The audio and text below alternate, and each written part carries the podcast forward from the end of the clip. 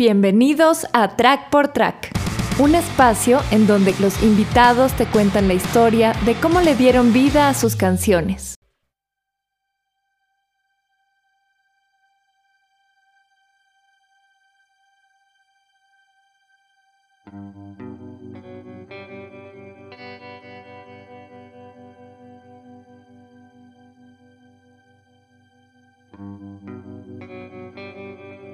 Mi nombre es Jimmy, yo soy cantante de Libra, toco con Libra desde el año 2003, que fue el año que pusimos el proceso en marcha. Soy uno de los integrantes fundadores, muy feliz de tocar en la banda, una de las cosas que más me apasiona de mi vida y pienso tocar en Libra de aquí hasta el día que me muera o hasta que se me acaba la voz.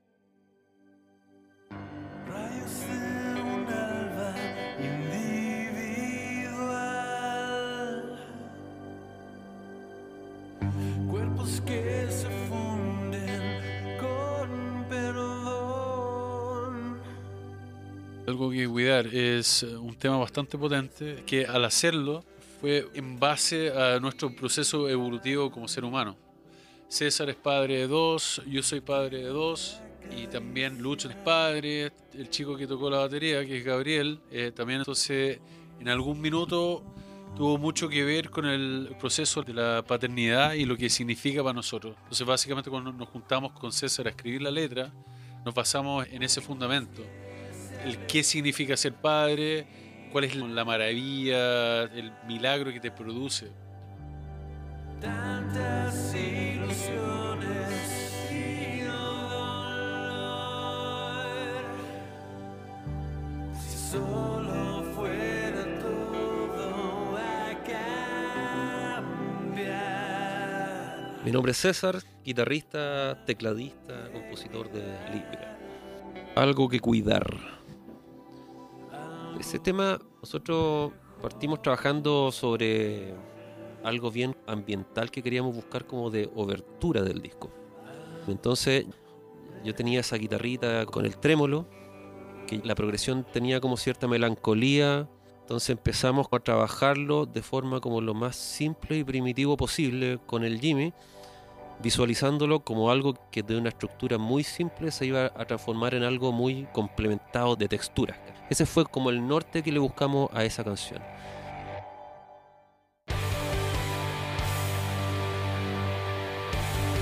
El Jimmy empezó a trabajar la melodía y a la melodía nosotros siempre la pensamos en forma de acordes de voz. tú la escuchas bien parte presentando el Jimmy la melodía muy sencilla y después la vamos enriqueciendo con la armonización para después terminar a algo más como apoteósico y con guitarra y con el rock y todo, y más o menos como que presentara todo el resto de lo que venía después, que es más o menos el cuento completo que tiene el disco en general. Tiene toda la parte como eléctrica de nosotros y además la parte como acústica clásica que era el elemento que le da como el equilibrio a lo que nosotros estábamos buscando como resultado final.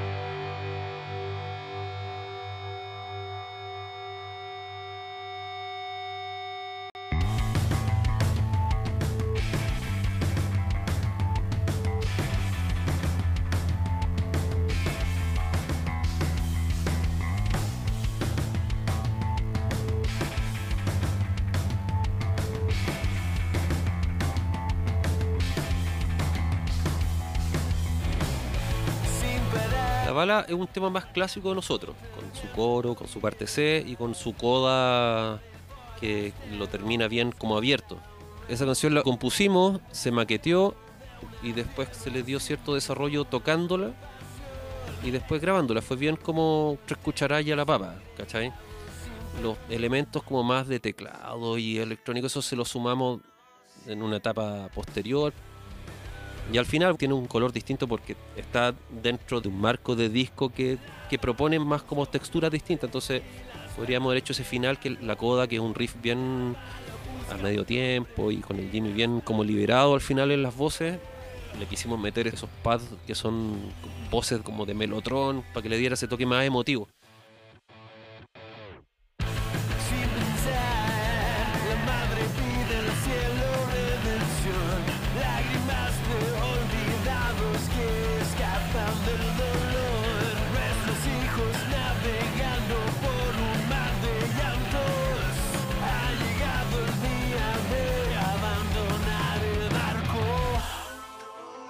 La bala es un tema poderoso, muy relevante para el tiempo que nosotros hicimos el disco. Un tema que se compuso con mucha fuerza y muy enfocado a los problemas que están ocurriendo en Siria en este momento. Básicamente es un tema de protesta en contra de todo este drama que están viviendo en el momento. Es algo que a nosotros nos toca bastante emocionalmente y sentimentalmente al pensar que hay, mucha gente que se está muriendo, hay mucha guerra, mucha violencia de por medio y no es algo que nosotros entendamos bien y tampoco lo justificamos.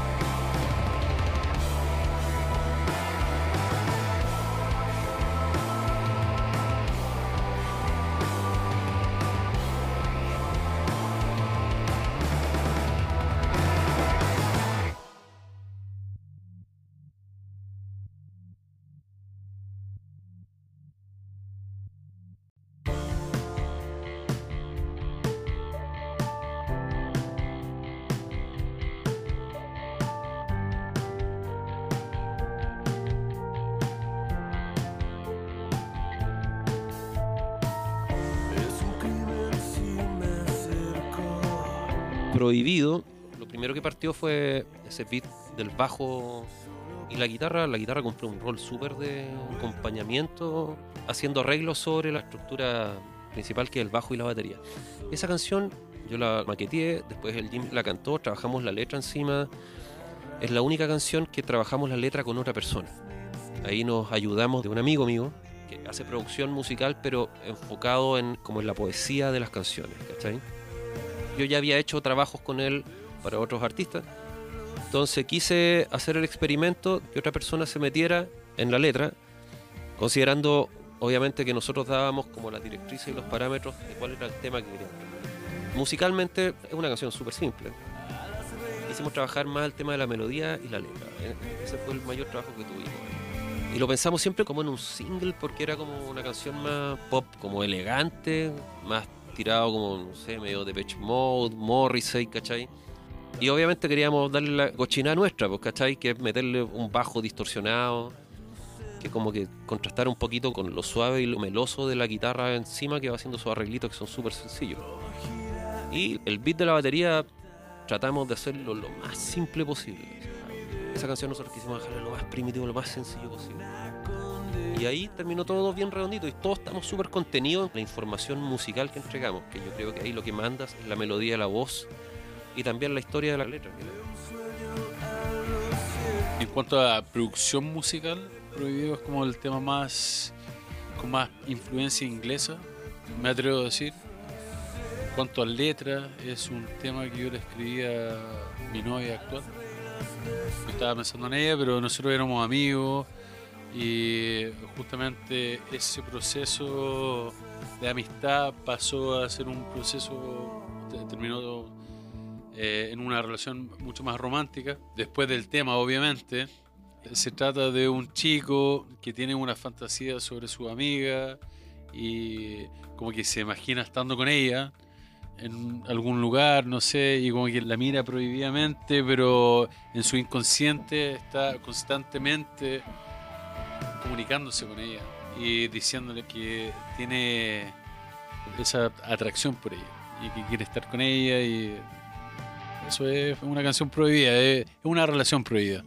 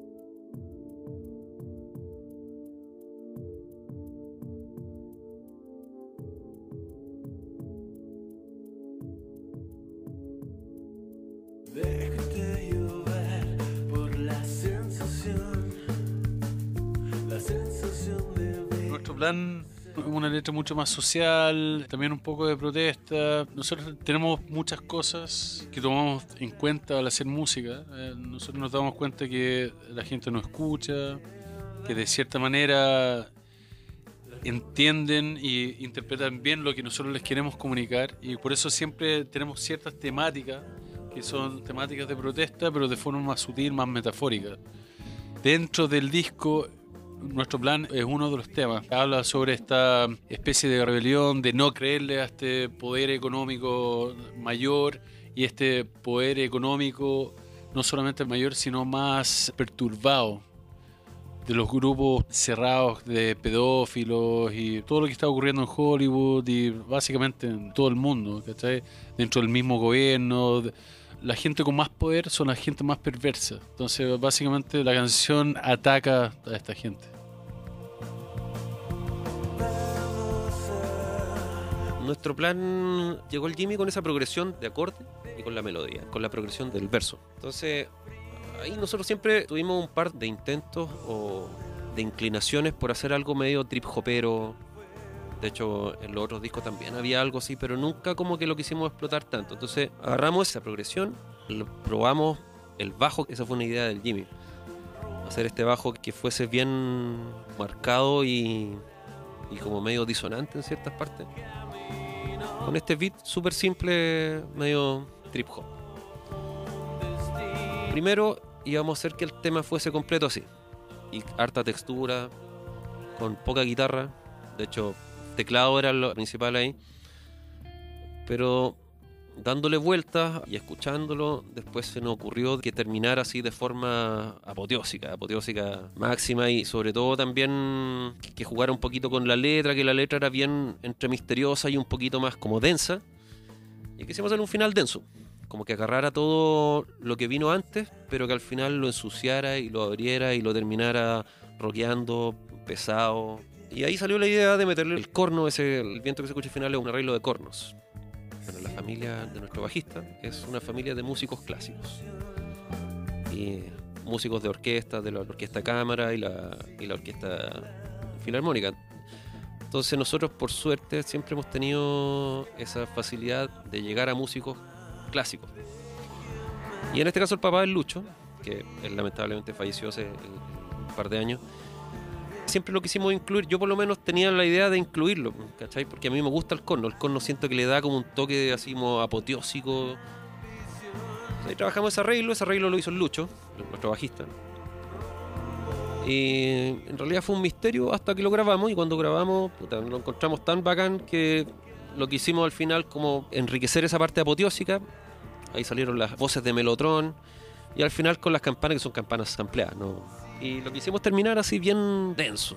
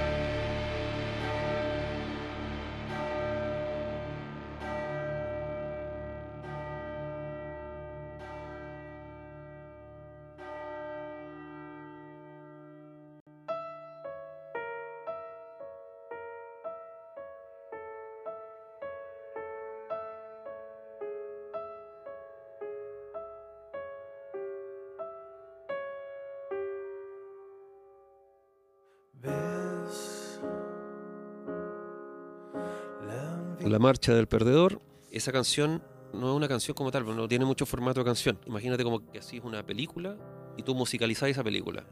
Era una historia con una letra muy melancólica y pensamos en hacerlo como un cortometraje, que lamentablemente hacer un cortometraje es, complicado, llevarlo a imagen, pero siempre fue una historia que se visualizó así como la musicalización de una escena.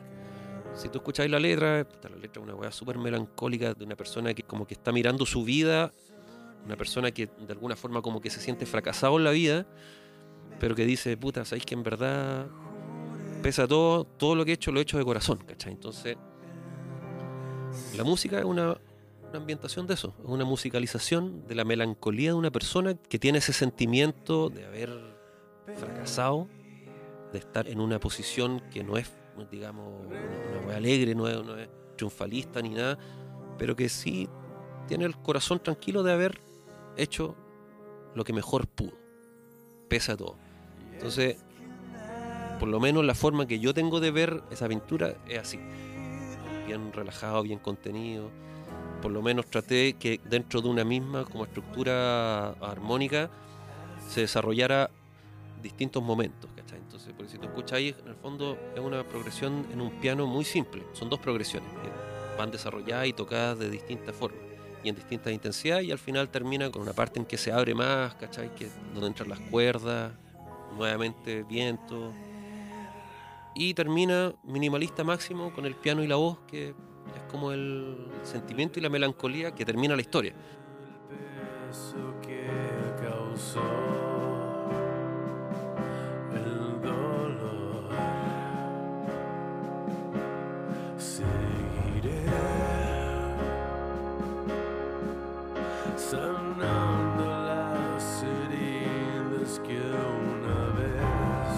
Cuando estuvimos escribiendo La Marcha del Perdedor, pensamos en la vida de un payaso. Un payaso triste, un payaso de circo pobre. Tratamos de imaginarnos qué era la, la vida para él, el vivir el día a día sin mucho público, sin mucho destaque. Pero en cierta parte del tema, yo diría como desde la última parte, quizás lo del último minuto, minuto y medio, existe un momento positivo dentro de la canción donde él se retrata a sí mismo y se encuentra un perdedor obviamente, pero dentro de toda la negatividad encuentra algo positivo y dice, bueno, esto lo hago porque me gusta hacerlo, porque amo lo que hago y hago feliz a la gente que necesito hacer feliz y con eso me basta para seguir luchando en la vida y estar contento y sentirme conforme con lo que se ha hecho. Eh, si uno eh, se pone a analizar un poco, cuando uno hace música, la gran mayoría de las personas que hacen música hacen música para ellos. Cuando tú te conectas y te contactas con alguien ajeno a la banda y esa persona le produce algo, está todo el valor de la música finalmente. Independiente de que tú te sientas satisfecho por lo que tú has logrado personalmente y cuando le llega a una sola persona de mil o de un millón, te sientes el doble satisfecho con que le haya llegado a una sola persona.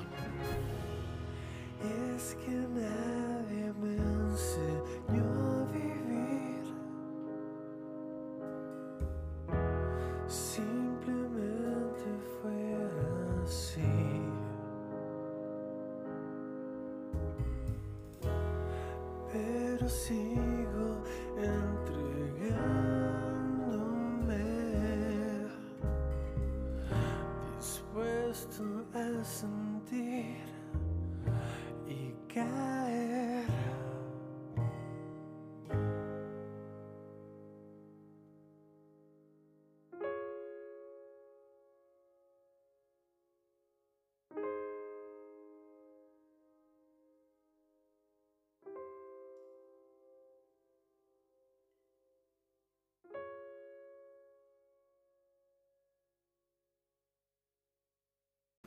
Para escuchar el resto de este episodio, encuéntranos en Patreon como Track por Track.